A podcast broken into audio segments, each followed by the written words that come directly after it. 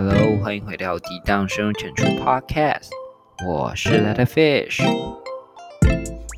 好久不见。对，就最近在忙嘛，就是一样啊，实习啊，工作啊，打工、上学，所以就录的时间也比较少。再加上不知道为什么，我妈最近很长晚上都宅在家里面，应该是天气不好。因为她之前可能晚上还会出去什么走走啊、跑步啊。跟朋友去玩啊之类的，结果最近都宅在家里面。然后你知道我妈在的时候，我就没有不是很想录音，我就怕她听到我在干嘛，因为她其实不知道我在录这个。我觉得她隐约有发现啊，但是我就是跟她说哦，就是讨论报告的时候用这个讲话才不会有杂音。看超烂，她就觉得每次买这个麦克风干嘛？就现在还有两只。我之前跟我朋友说，哎，你有没有觉得最近的音质有比较好一点？干，竟然跟我说没有！我现在这支麦克风是我前一支大概一点五倍以上贵，然后跟我说没有，看你啊！好，算了算了算了，whatever，就是这我我今天讲的一个正题是我最近打工时候发生的事情，就如同很多人知道的，哎，我其实很喜欢拿这件事说嘴，就是我在数学补习班打工，我自己有时候也会觉得很不可思议，因为。我数学超烂，对啊，我那时候学测数学好像才考十一级还是二级分，哦，应该可能会比在听的人还要高，不要觉得很就是 offense。那在我们学校真的算是很烂，然后我微积分只有拿 C 加而已，对啊，这应该就是给蛮多人很安慰吧。我微积分只有 C 加，因为我数学真的很差，然后我管数也是，然后我的那个。城市作业几乎都是我们系上一个学霸在帮我 carry 的。那我期末请人家喝芝芝葡萄这样子，用钱买朋友。所以有时候我会觉得我在数学补习班打工也真的是一个奇迹耶。不过我大家也知道，我都这个样子，我不可能真的去给人家解数学啦。哎，我如果真的给人家解数学，我也会非常建议大家不要来我们补习班补习，因为我自己都是呜，seriously。这种感觉，所以呢，我是代班的助导，但是我觉得我是喜欢这份工作，应该是说非常喜欢，因为我从高三毕业就开始做，做到现在。那我觉得会支撑我一直做这份工作，是因为我很喜欢跟人接触，尤其是然后小弟弟、小妹妹，小弟弟、小妹妹算就是很皮，然后有时候屁孩，但是他们很纯真，所以我就喜欢跟他们相处，因为他们就是没有被污染过。然后跟你讲话，他们会把你当大哥哥，他们也很喜欢跟你讲心事什么之类的。whatever，反正事情就是我带的这个班有一个妹妹，她这次段考只考十三分。好，十三分是什么样子呢？就是她平常。不能说他很认真，但是他也不至于叫不认真。他就是大班平均吧，就可能六七十分，是他普平常段考成绩。他这是考十三分，我刚刚讲话不标准，十三分，我是蛮惊讶的，因为怎么可能？为什么会考十三分而已？就是他也没有那么不认真嘛。考前的模考他也考的算是还行啊。然后后来追问之下。才发现，他就是跟我说，他发考卷下来的时候，脑袋一片空白，然后他很紧张，紧张到就是他把所有东西都忘记了。Well，这个说法我一开始蛮不买单的，因为我就觉得说，就是 is excuses，就是你准备不够，太紧张嘛，所以考卷发下来自己吓自己。因为我自己有经验过，我自己也有准备不够，然后我真的是。大市场，对，对你这时候就只能一直 convince 自己是失常，这不是常态。但是我承认一开始我对他是有一点 harsh，就是我心我没有表达出来，但我心里一直想说，就是好啦，就借口吧。但后来他跟我聊聊聊聊，他跟我说，其实是因为他考前一天跟他妈妈吵架，然后他妈妈说。你考那种烂成绩，就是说他很不孝，说他丢家里的脸。然后这时候才想到，对，因为我带的这个班是私校班，就是私立学校的直升班，所以他是贵族学校的，就是某搜狗旁贵族学校，对台北人应该嗯，应该会想到是哪一间。他爸妈都是医生，但其实他在班上成绩就是普。他爸妈也很希望他继续当医生，但其实我知道他根本不想，他的心就不在读书上面。然后他的意思就是说，他考试的时候就一直想他妈在跟他讲的话，然后他不知道为什么自己会慌。那其实我知道嘛，他就是被父母影响了啦，他又活在爸妈的期望里面。我觉得这个很糟糕，这件事情也是我们台湾教育很可悲一件事情，因为活在别人的期望会产生，就是因为我们会有一个标准。我们有标准之后，所以我们才能去衡量嘛，对不对？那这个标准是什么？就是我们的成绩。我不得不说，就是我是支持用考试看成绩来衡量标准的人。但是台湾的考试成绩是真的是太过了，因为我们的教育体制就是你知道吗？就是考高分的，就是进好大学；考低分就代表你没有努力。但我们没有去考虑说，其实不是所有东西都适合用分数当成标准，跟不是每一次你考好考不好可以代表说你这次特别努力，就那个代表性其实是值得堪忧的。就像这个同学，他其实每次其实平均下来，他至少可以考到平均的水准。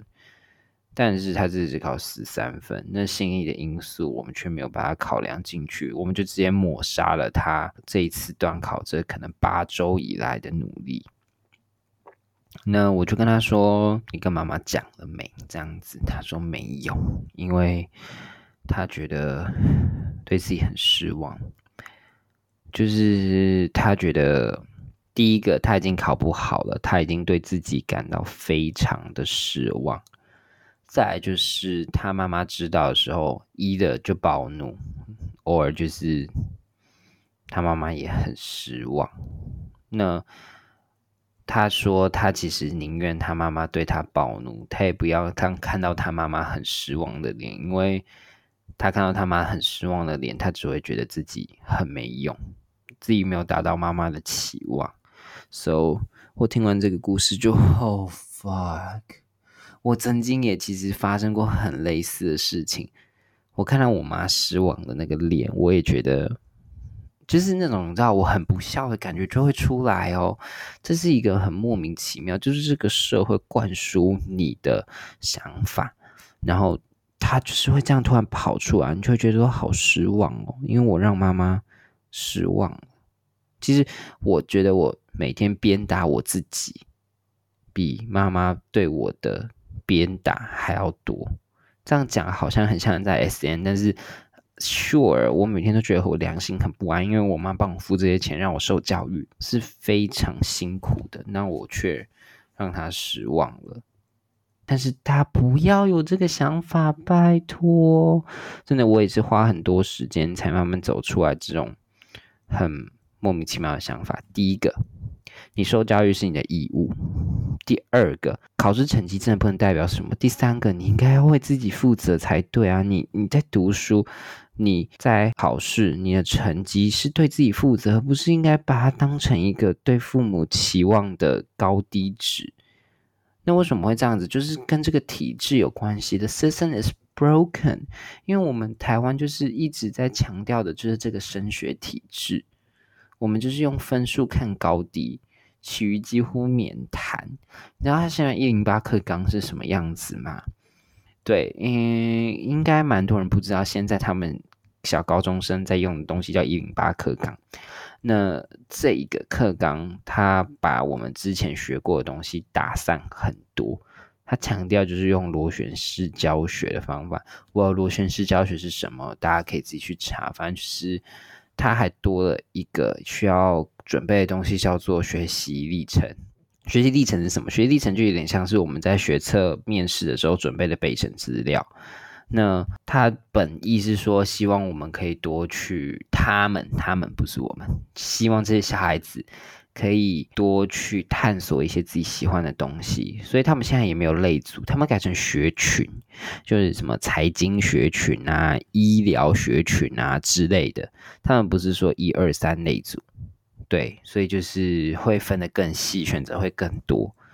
可是我觉得利益很良好。在实行上面，因为我们还是以成绩，我们还是以考试为挂帅啊，所以你知道这个学习答案最后变成什么吗？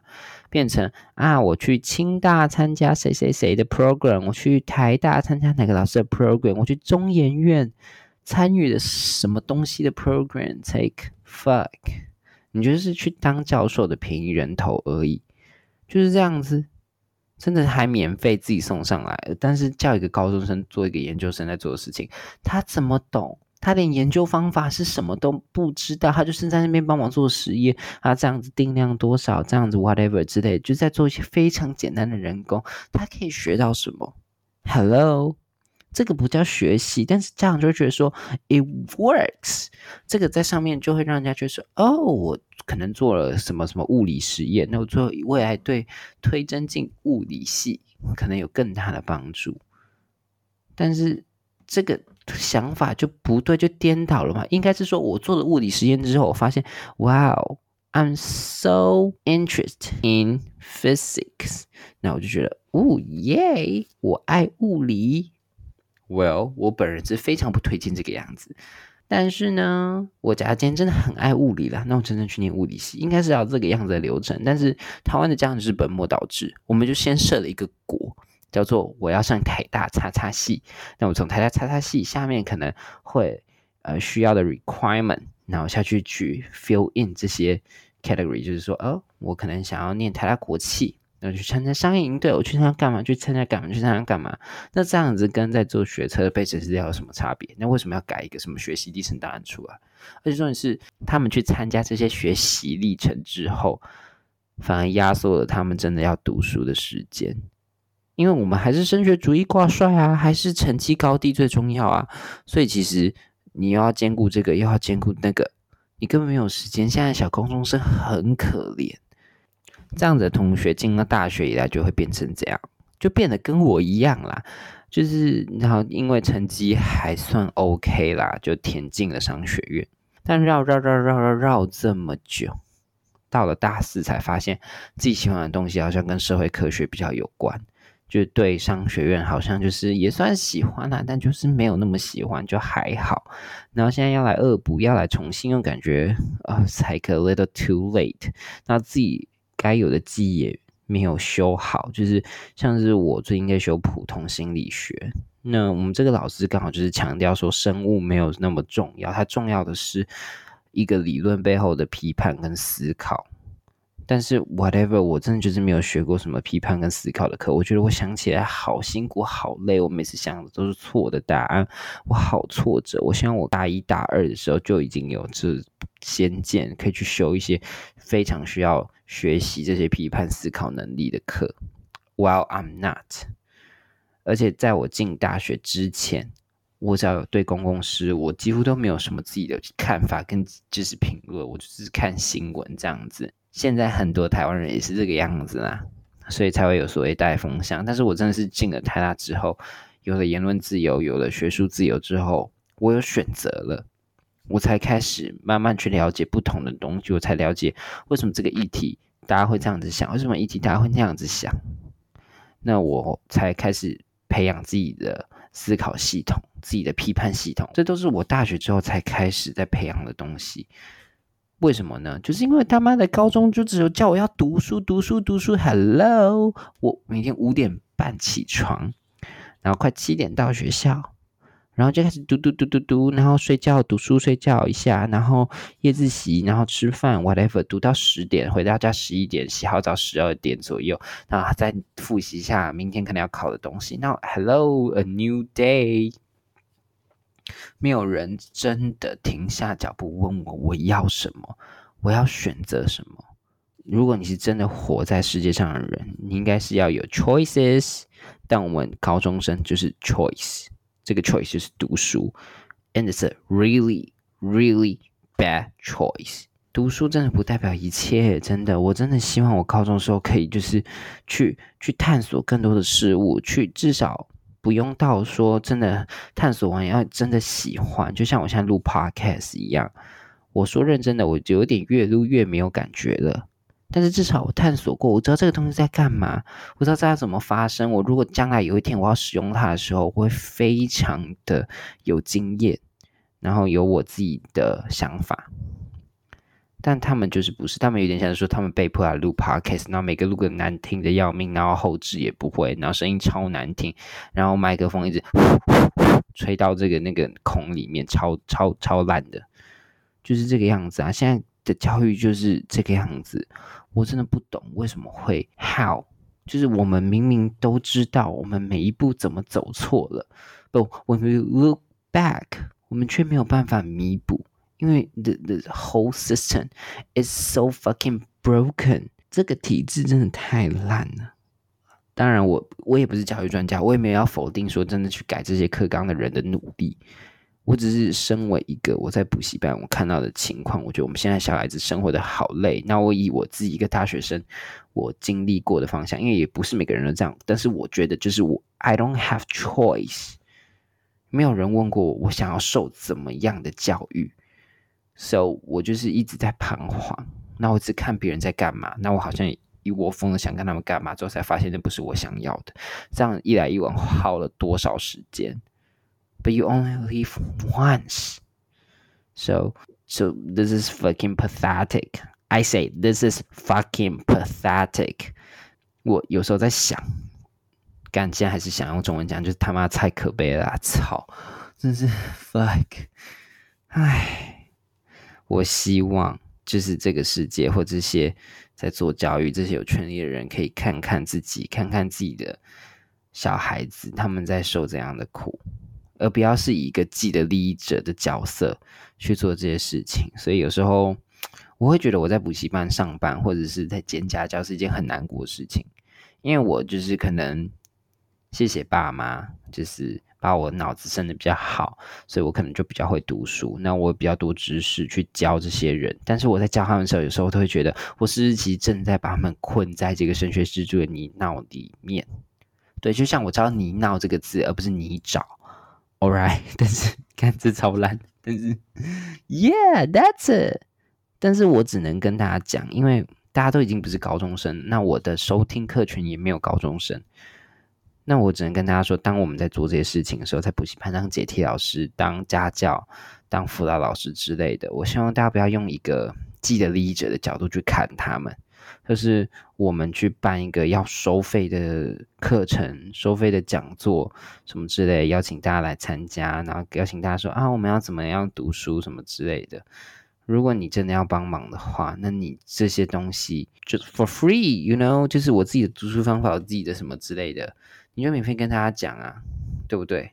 因为你这样子收钱的话，你反而会就是真的会拉大那些真的没有钱的人，他们想要追求梦想的差距。虽然考上高等教育不一定是梦想，但是以台湾现状来说，真的可以改变很多人的生活。那如果你是家教的话，当然知识需要付费的。但我只能说，当你接下这个负担之后，嗯，家教是负担吗？我觉得我现在教的学生几乎都是负担啦，因为有时候真的是好累。虽然你跟这个学生相处的很愉快，但要考试的时候还是会觉得压力很大。反正就是你在家教的时候，我也希望你们也要想过，不要 push 太多的压力，不要 push 太多的这种升学主义的东西给他。要教导他们，学习是为了自己，你要自己学的开心最重要。我觉得这是我们这个年纪的人可以多多少少做的一些东西，然后多多关心一些未来教育的呃改革发展，就像是嗯，蛮多教育机构其实我觉得就是有在做，有在努力，什么军医呀，或者是。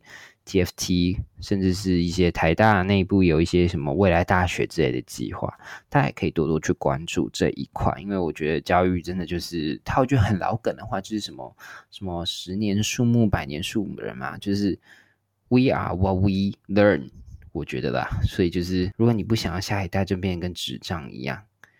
或者是不要看到下一代的人，你的弟弟妹妹，你未来的小孩可能成长过程中要受一样或者比你更多的苦。那我觉得我们可以就是嗯，多一点力量去关心这些东西，那让这个世界变得更好。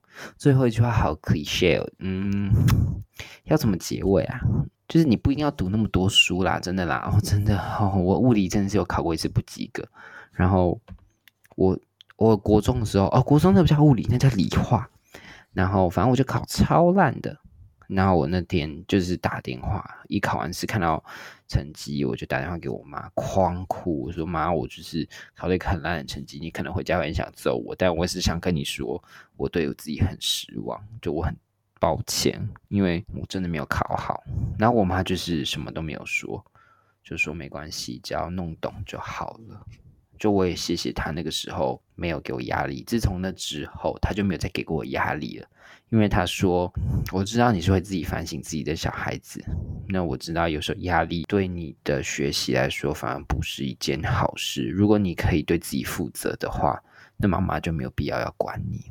So 我很谢谢他，就自从那之后，好像国二还国三的事情吧，我真的就是都自己读书，然后他都不会再过问我的成绩什么之类的，所以我其实蛮谢谢我妈的啦。那如果你跟你的家人啊什么之类的有一些教育上的纠纷，蛮推荐你去看一部片，叫《Lady Bird》，中文翻译叫《淑女鸟》。所以他在讲一些小孩上大学要脱离家庭，跟家里这些纠纷，那去处理这些亲子关系。